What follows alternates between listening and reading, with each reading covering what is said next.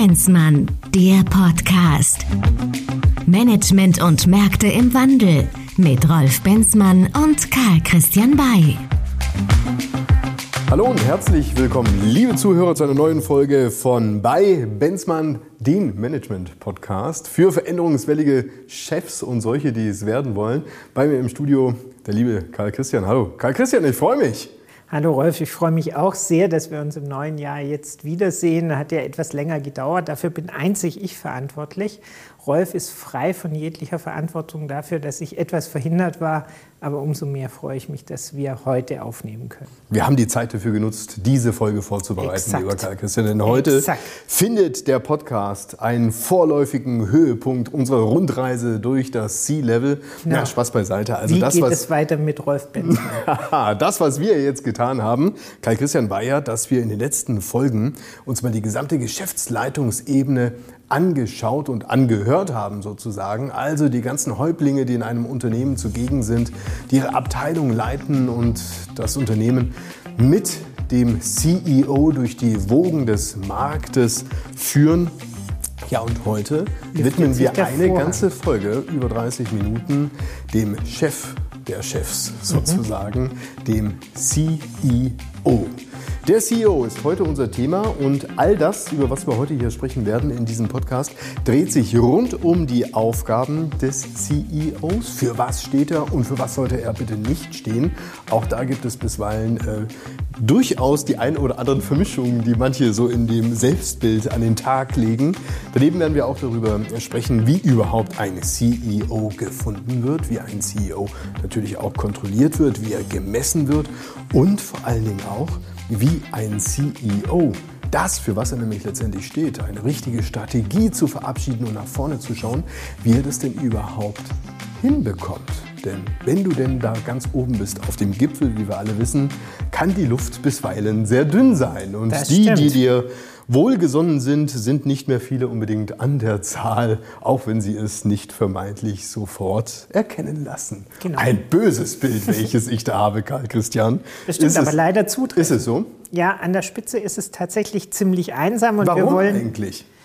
Ähm, ich glaube, das hängt tatsächlich damit zusammen, äh, rein objektiv, dass sich bei größeren Unternehmen zunehmend viele Menschen natürlich die Gunst des CEOs auch versprechen, indem sie ihm besonders äh, gefügig sind oder ihm besonders äh, dienlich erscheinen. Das Der heißt, Weg zum kriegt Chef führt wenig durch seinen Hintern, habe ich mal gehört. Eine Ja, fiese Aussage. Aber Gott das sei Dank bist für derartige Aussagen du zuständig. Ich muss mich da nicht herablassen. Aber es stimmt tatsächlich, da ist viel, da ist viel Einsamkeit systemisch bedingt, weil die arbeitsteilige Organisation, wir reden ja jetzt von CEOs in größeren Organisationen, die arbeitsteilig aufgebaut sind, also auch verschiedene Hierarchiestufen haben, ähm, sind im Regelfall tatsächlich relativ einsam mit ihren Entscheidungen, die sie auch alleine vertreten im Zweifel gegenüber den Anspruchsgruppen innerhalb und außerhalb des Unternehmens. Und sie sind vielfältig von Informationen abgeschnitten. Der typische CEO ist ja nicht der, der in der Kaffeeküche sich seinen Kaffee holt und mitbekommt, wie die tatsächliche Stimmung ist. Die Stimmung wird ihm gegenüber ja transportiert. Und sie wird interpretiert und äh, Exakt. wir kennen ja diese Reise, die Exakt. da in das Öhrchen reingeflüstert wird und am Exakt. Ende kommt was ganz anderes bei raus. Im Prinzip das, was man ganz gerne hören möchte von der betreffenden Person. Das erwarten sich zumindest ziemlich viele, dass es von Vorteil ist, äh, bei dem CEO ein offenes Ohr zu haben. Das heißt, viele um, äh, umschwärmen ihn und äh, versuchen seine Gunst zu gewinnen. Ähm, er hat also meist äh, ungewollt einen gewissen Hofstaat um sich herum. Das bringt ihn in eine gewisse Isolation und er ist gleichzeitig aber auch natürlich ein ganz psychologisch wichtiges Element, weil dort, wo seine Aufmerksamkeit hin, äh, hin ausgerichtet ist, dann ist es wie so ein, wie so ein äh, Scheinwerferkegel in die betriebliche Organisation. Und auch das führt natürlich zu enorm vielen Bewegungen, Und Reaktionen. Reaktionen und Bewegungen im Unternehmen. Und auch das macht ihn einsam, weil er kann sich gar nicht, ohne dass alle eine gewisse Wahrnehmung haben, um Dinge kümmern im Unternehmen. Und das macht ihn tatsächlich relativ einsam. Und aus dieser Einsamkeit muss er aber gleichzeitig systemisch und strukturell ausbrechen können, weil er nun mal das Gesicht des Unternehmens nach innen und nach außen ist. Also er trifft die zentralen Entscheidungen, er muss sie insbesondere auch kommunizieren und er muss sie auch im Kreise seiner C-Level-Kollegen diese Entscheidungen abmoderieren hin in die Umsetzung. Das ist nicht ganz so trivial. Dann erstmal herzlichen Dank für dieses äh, Intro. Jetzt haben wir schon mal einen groben Überblick und wir spüren schon, da gibt es ganz, ganz viel spannende Nebenkriegsschauplätze, die der CEO im Blick haben muss. Wir möchten jetzt erstmal damit starten. Naja, für wen braucht es denn überhaupt einen CEO? Da gibt es ja bisweilen auch da draußen sehr unterschiedliche Vorstellungen, ob ich jetzt schon in meinem Verein sozusagen einen CEO habe, wenn ich äh, am Wochenende zum Kicken gehe, oder ob es denn unbedingt äh, der DAX-orientierte Konzern sein muss, der da an der Spitze einen CEO hat. Also wann spricht man denn jetzt eigentlich von einem CEO und wer braucht denn jetzt deiner Meinung nach überhaupt einen CEO? Oder geht es gar nicht um Meinung, weil es gesetzliche Vorgaben gibt? Also es ist tatsächlich so, dass wie vieles, auch insbesondere die ganzen äh, anderen Funktionen auf dem C-Level, auch der Chief Executive Officer, also der CEO, letztendlich übernommen wurde aus äh, dem angloamerikanischen Umfeld. Er beschreibt tatsächlich in unserem auch legalen Verständnis, den Vorstandsvorsitzenden bei einer Aktiengesellschaft oder bei einer Kommanditgesellschaft auf Aktien. Er beschreibt den Geschäftsführer einer deutschen GmbH oder bei vergleichbaren Personengesellschaftsstrukturen. Auch in einem Verein würde der Vorstandsvorsitzende, also der Vorsitzende des Präsidiums im Verein, unter diese schillernde Begrifflichkeit des CEOs fallen, die wir, wie gesagt, so legal verhaftet bei uns gar nicht kennen. Das ist bei uns in den Gesellschaftsrechten anders beschrieben. Aber wir bedienen uns ganz gerne, insbesondere bei den kapitalmarktorientierten Unternehmen, dieser Bezeichnung, weil die eben im Kontext ähm, der globalen Strukturen des Kapitalmarkts die übliche ist. So hat beispielsweise Volkswagen, die Deutsche Bank und SAP haben einen CEO und der ist eben beispielsweise Vorstandsvorsitzender. Naja, du rutscht ja nicht quasi einfach automatisch in ein solches Amt hinein, denn äh, du trägst natürlich eine große Verantwortung und äh, stehst für viele Themen, die innerhalb eines Unternehmens und letztendlich auch draußen am Markt passieren.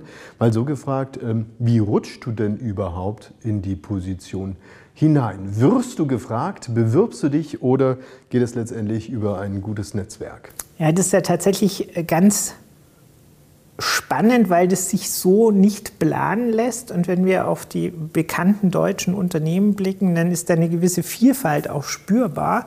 Da haben wir einerseits die Deutsche Bank, die sich sehr schwer getan hat, den richtigen Chef für das teilweise marode Gebilde zu finden und die erst im dritten, vierten Anlauf dann tatsächlich Erfolg hatten bei der Suche des Aufsichtsrats, den richtigen Kandidaten für den Vorstandsvorsitz äh, zu finden. Andere Unternehmen haben einen Vorstandsvorsitzenden, suchen eigentlich schon den nächsten und sind da eifrig dabei, eine zweite Reihe aufzubauen.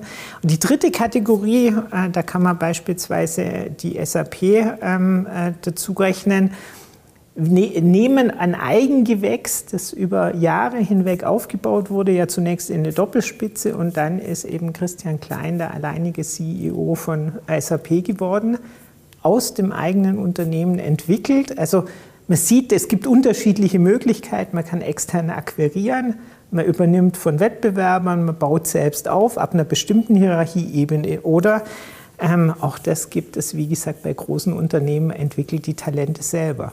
Wie lange sollte denn überhaupt ein CEO in seiner Position sein. Was ich sehe bei den Unternehmen ist, dass bisweilen schon ein ziemlicher Wechsel da oben stattfindet, aus welchen Gründen auch immer. Aber es gibt natürlich auch ein paar Dinos, beispielsweise Carsten Spohr, Lufthansa, der hält sich schon eine ganze Weile auf seinem Pöstchen. Ich glaube, es kommt sehr auf die Rahmenbedingungen an, meiner Einschätzung nach. Es gibt Unternehmen, die strukturell sehr verfestigt sind, die, deren Produkt, deren äh, Strukturen relativ, äh, relativ klar sind. Dort kann man sich mutmaßlich auch etwas schneller orientieren als Unternehmen, die entweder sich in einer Transformation bewegen, sei es jetzt in der Automobilindustrie von den bisherigen äh, Motorenlogiken hin zu äh, Elektromobilität oder sei es in Branchen, die jetzt starker Digitalisierung oder starken Nachhaltigkeitsthemen unterworfen sind, die also auch sehr fragile Rahmenbedingungen haben, weil das ganze Unternehmen im Umbau befindlich ist. Das scheint mir ein großer Unterschied zu sein. Und dann, glaube ich, spielt auch der Gesellschafter eine große Rolle. Also ein, ein Unternehmensanteilseigner, ähm, der tatsächlich auf eine gewisse Halteperiode nur ausgerichtet ist, wie man es ja den Kapitalmarktanlegern ähm, und auch äh, den Hedgefonds und Private Equity Fonds immer, immer unterstellt, weil die eben nur eine gewisse Haltefrist antizipieren für ihre Anteile, um am Exit bzw. dem nächsten Verkauf zu, äh, zu partizipieren.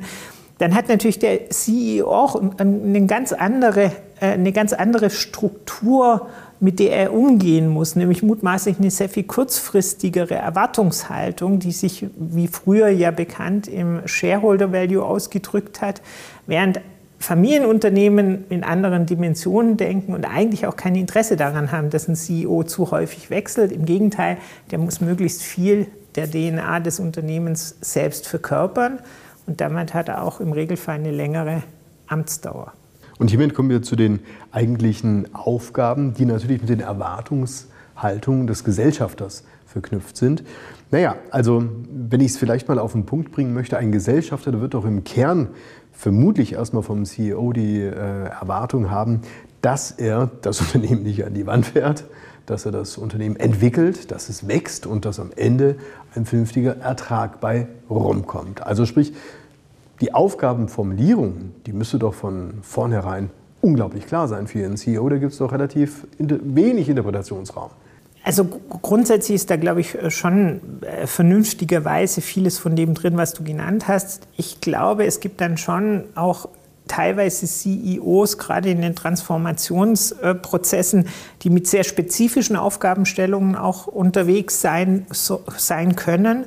Und ich glaube, ähm, der CEO hat noch neben den von dir angesprochenen betriebswirtschaftlichen Zielen tatsächlich vielfältig auch eine Verantwortung in der Unternehmenskommunikation, in dem Unternehmensmarkenbild. Also er vertritt das Unternehmen auch nach außen, er ist der stärkste Markenvertreter, er verkörpert die ideale Werte des Unternehmens. Also von daher hat er schon auch, und das ist mehr als Marketing, das richtet sich ja an viele Anspruchsgruppen, da eine ganz zentrale Funktion, die sich jetzt nicht so leicht in betriebswirtschaftliche Ziele messen, in, in betriebswirtschaftliche Zielgrößen abbilden lässt.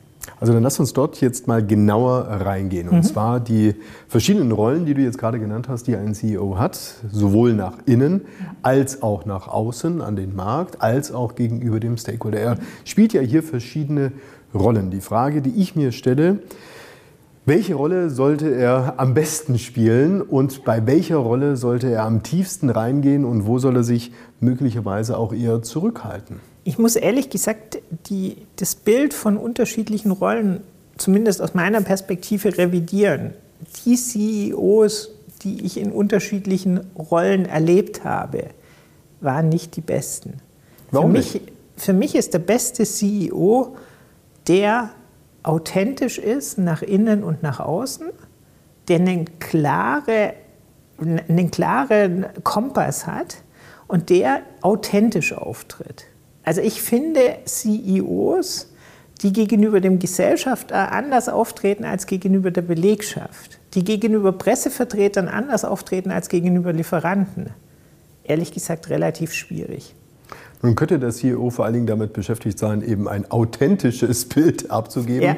Aber damit ist es ja letztendlich auch Damit ist er ja schon den ganzen Tag beschäftigt. Ja, das äh, wäre wahrscheinlich ein bisschen sehr kurz gesprungen, mein Lieber. Nein, also die Frage ist doch schon auch, ich bin ja bei dir. Authentizität ja. ist sicherlich ein ganz wichtiges und entscheidendes Merkmal. Und da gibt es ähm, sicherlich auch sehr unterschiedliche CEOs, mit denen man da immer wieder so zu tun hat. Aber lass uns doch mal auf seine Arbeit direkt mhm. zu sprechen kommen. Also wenn ich mir jetzt seine Arbeit innerhalb des Unternehmens anschaue. Wir haben ja jetzt in den letzten Folgen die vielen Cs uns angeschaut, die ja schon eigentlich ganz viel im operativen Tagesgeschäft machen sollte. Beschreibt man das Verhältnis vom CEO zu seinen Cs. Mhm. Was macht er denn da? Kontrolliert er das? Kommuniziert er mit ihnen gemeinsam Ziele? also überwacht er sie letztendlich? Also wie würdest du das Verhältnis mit den anderen Cs bewerten? Also ich glaube, ähm, das hatten wir gerade auch in dem Podcast äh, über den COO, der in der Hinsicht schon sehr äh, hörenswert als Vorbereitung ist, ähm, ja herausgearbeitet. Letztendlich ist der COO beispielsweise stärker in der Umsetzung tätig, genauso wie ein äh, Chief Marketing Officer eigentlich in der Umsetzung tätig ist oder ein Chief Technology Officer. Der CEO arbeitet ganz intensiv an der Strategie. Der CEO muss weniger an, an der Umsetzung und weniger an den konkreten Handlungsfeldern arbeiten, aber der CEO muss sich dessen bewusst sein, dass wenn er eine Besprechung betritt, dass man von ihm eine Entscheidung erwarten kann. Und genau so wird es auch gelebt in Unternehmen.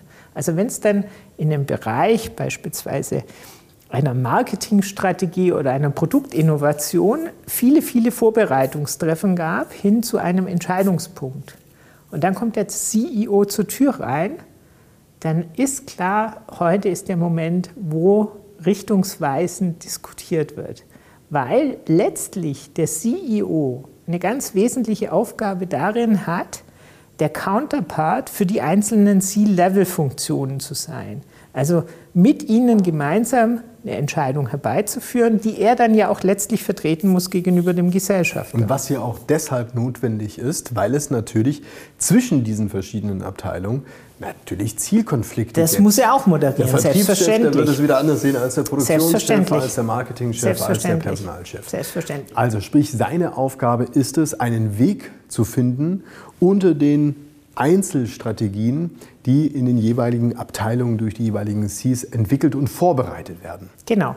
Ja, vielleicht weniger sogar Teilstrategien. Idealerweise gibt es ja einen strategischen Prozess, der äh, tatsächlich so ähnlich wie der Budgetprozess, über den wir auch schon mal vormals gesprochen hatten, von unten nach oben als Bottom-up geht und dann gegengespiegelt wird mit den Erwartungen äh, von oben, also Top-down.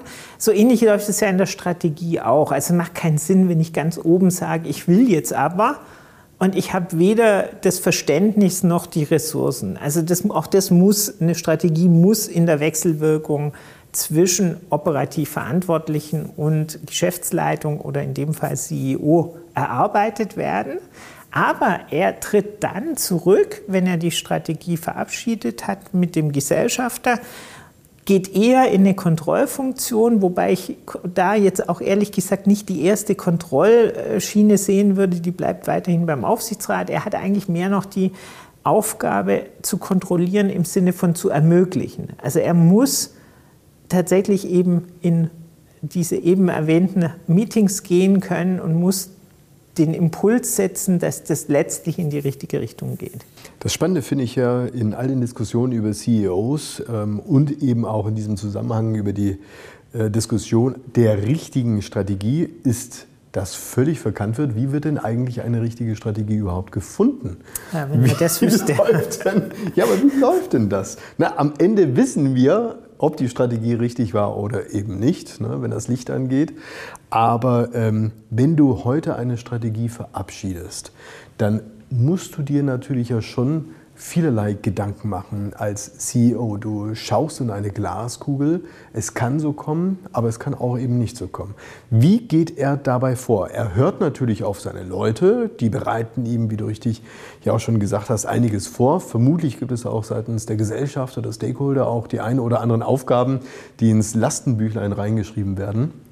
Aber da gibt es ja durchaus noch viele andere Kriterien, die für die richtige Strategiefindung des CEOs notwendig sind. Umfeldbetrachtung beispielsweise. Absolut. Also ich, ich hatte, glaube ich, in, einem früheren Podcast auch schon gesagt, dass der Strategieprozess für mich äh, tatsächlich ein ein gewisses äh, Mysterium bleibt, weil mir immer nicht ganz klar ist, wie, wie gründlich man sich wirklich äh, eine Strategie überlegt hat.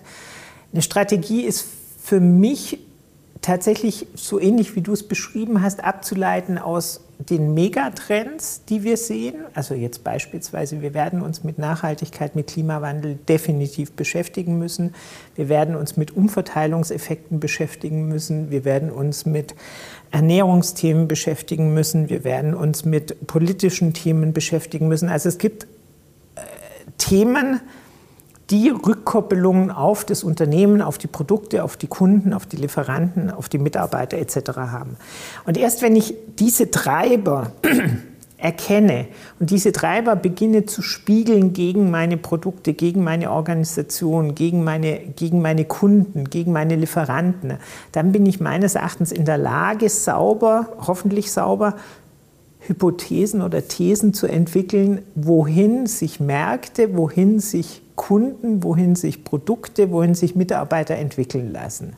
Und das muss ich eigentlich idealerweise dann noch spiegeln mit dem Wettbewerb, damit ich mich nicht vollkommen abkopple und nicht als einziger jetzt noch auf einen Verbrennungsmotor setze beispielsweise oder auf einen Dieselmotor, sondern ich muss, ich muss dann schauen, dass ich da eine, eine vernünftige Entwicklungsperspektive ent, äh, entwickle.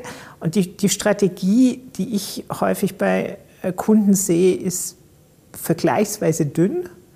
Die ist vergleichsweise generisch und hat teilweise auch sehr unterschiedliche Zielgrößen. Also das geht dann von, wir wollen der größte Automobilhersteller werden, das hat ja tatsächlich Volkswagen mal programmiert, proklamiert, ähm, bis hin zu, ähm, ja, unsere Mitarbeiter sollen zufrieden sein. Ich muss aber damit umgehen, wie ich beides hinkriege. Und ich muss auch dann äh, vielleicht irgendwie, wenn ich dann noch das Subziel habe, den Papierverbrauch zu senken, muss ich auch das in, in, in Handlungsmuster bringen, wie ich da hinkommen möchte. Und vielfach sind Strategiepapiere vergleichsweise eindimensional. Also das ist so ein Wünsch dir was, äh, um das auf den Punkt zu bringen. Und das ist weder zeitlich noch planerisch, noch strukturell, noch personell, noch finanziell abgebildet. Wie komme ich in welcher Zeitschiene da an? Man sollte aber, glaube ich, schon auch eine Strategie nicht verwechseln mit einer Vision.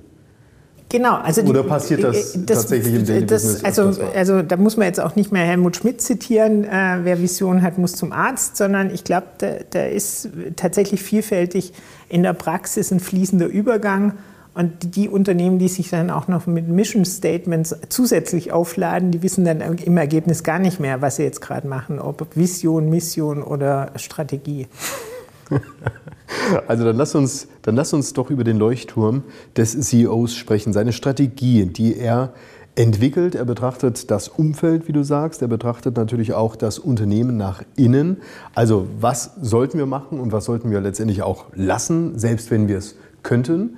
Er muss natürlich aber auch eine Balance halten zwischen dem, was an Investitionen notwendig ist, um die Strategie zu erreichen, und natürlich dem, was am Ende ja unten auch wieder als Ertrag rauskommen soll. Es bringt ja auch nichts, wenn du viel reinpulverst in deine Strategie und dann bleibt nichts übrig. Das ist doch ein unglaubliches Spannungsfeld, Absolut. welches du irgendwo auch kommunizieren und auch transportieren musst. Letztendlich auch deinem Gesellschafter, Klar. wenn der plötzlich viel, viel weniger Dividende bekommt als in den Vorjahren aufgrund deiner strategischen Ziele, die du dir gesetzt hast und der damit verbundenen Investitionen, hast du doch eigentlich auch ein Problem.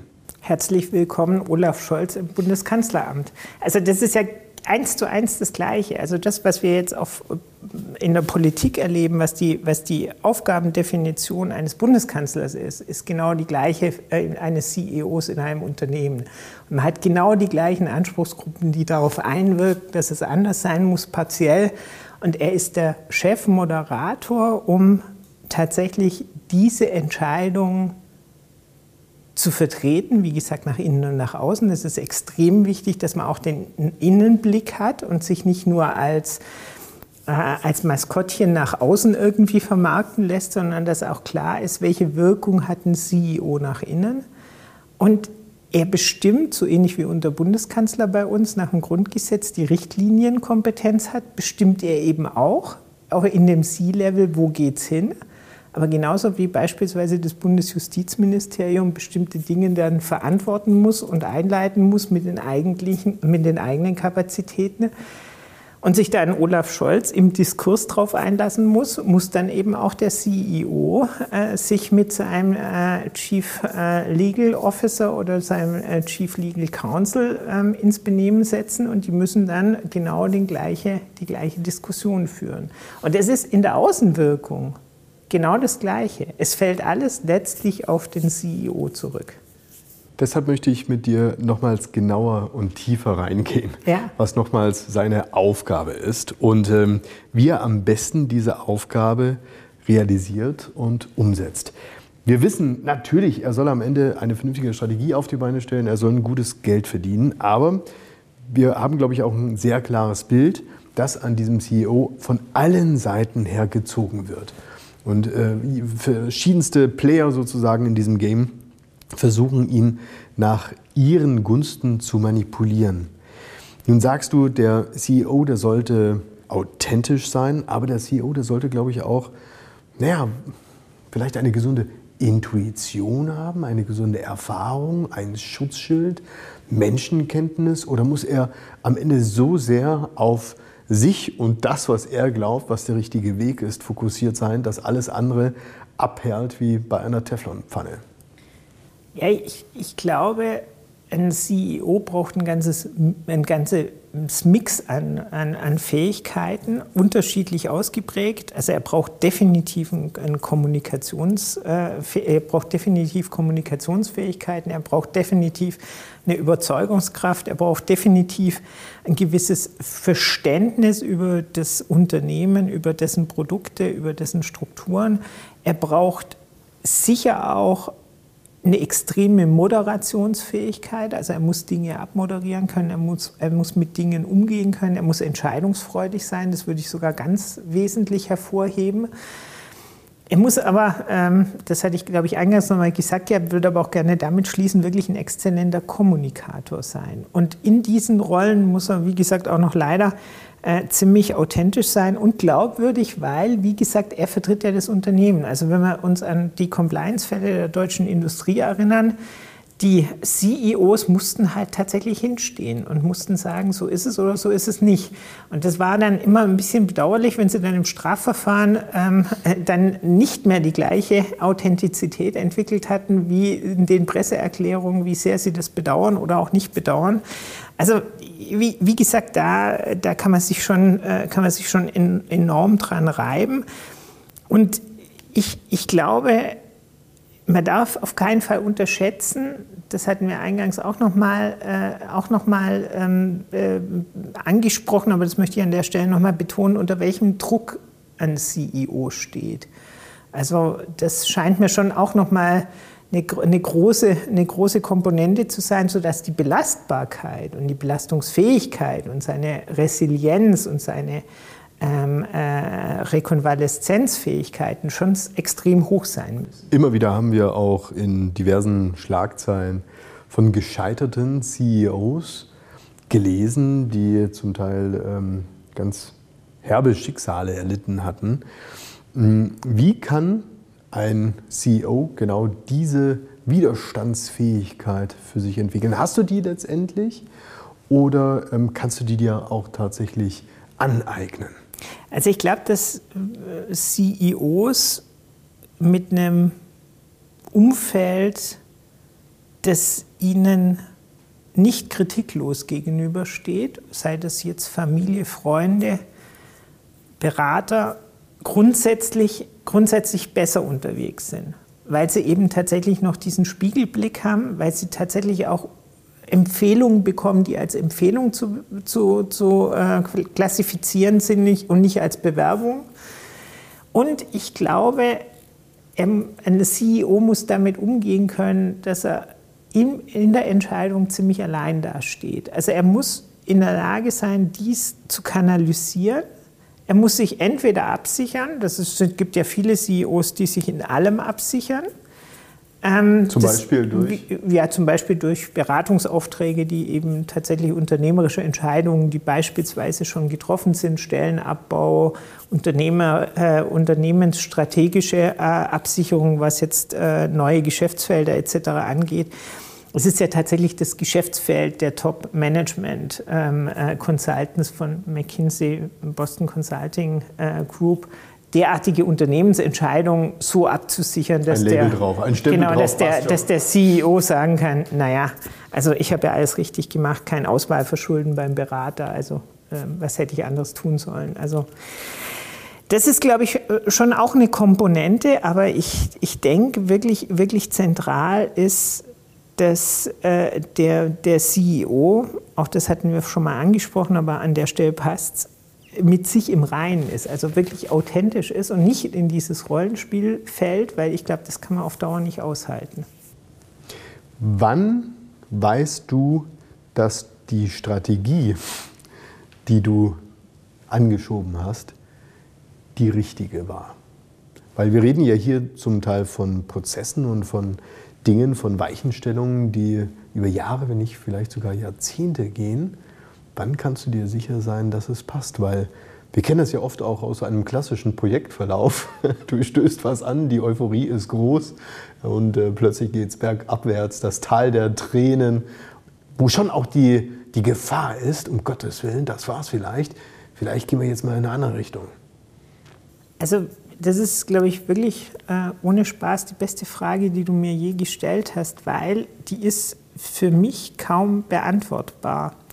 Also ich, ich, ich, war zufälligerweise kürzlich in dem, in, dem, in dem Kinofilm House of Gucci und ich möchte es an dem Beispiel darstellen. Also es hat ja insgesamt einen, relativ tragischen Verlauf und die Marke, das Unternehmen Gucci war eigentlich vor Einstieg von externen Investoren am Ende.